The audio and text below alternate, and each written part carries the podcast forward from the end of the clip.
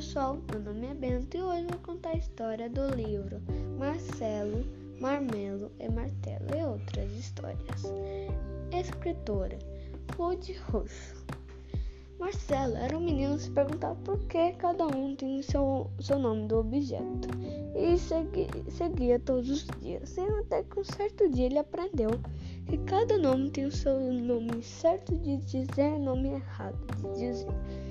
E ele se perguntou por que não criar uma história que se chamava que se chamava Terezinha e Gabriela. Gabriela, uma menina bem burra que todo dia no pátio alegrava os meninos e meninas com as brincadeiras que ela criava. Até que um certo dia uma menina mudou para a rua da Gabriela que se chamava Terezinha. As duas se conheceram na escola e a Gabriela chamou a Terezinha para andar de bicicleta. Gabriela foi lá na casa da Terezinha e chamou ela. E a Terezinha disse: Eu não sei andar de bicicleta. A Gabriela ensinou Terezinha a andar de bike. E a Terezinha ensinou Gabriela a estudar mais e saber. E as duas pensaram, por que não criar uma história que se chamava Cadê minha bola? Desculpa, mas eu errei o nome do título.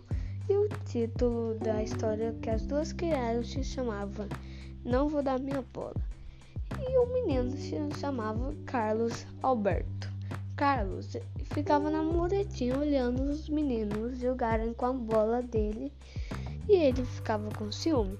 Até que um certo dia ele pegou a bola e foi para outro time que chamava Faz de Conta.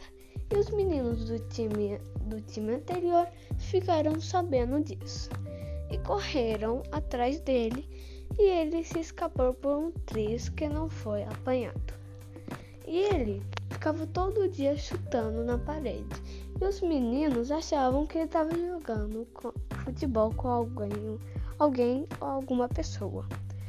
E ele, na verdade, estava chutando a bola na parede. Até que um certo dia, o Fernando foi lá conversar com o Carlos e falar: Por que você não dá a bola, Carlos? E o Carlos falou: Não vou dar que o Carlos ficava com a bola dele embaixo do braço. Até que um certo dia ele foi dar a bola para os meninos. Aí os meninos perguntaram: O que você quer de troca? E o Carlos falou: Eu quero que fique jogando comigo e todos os dias.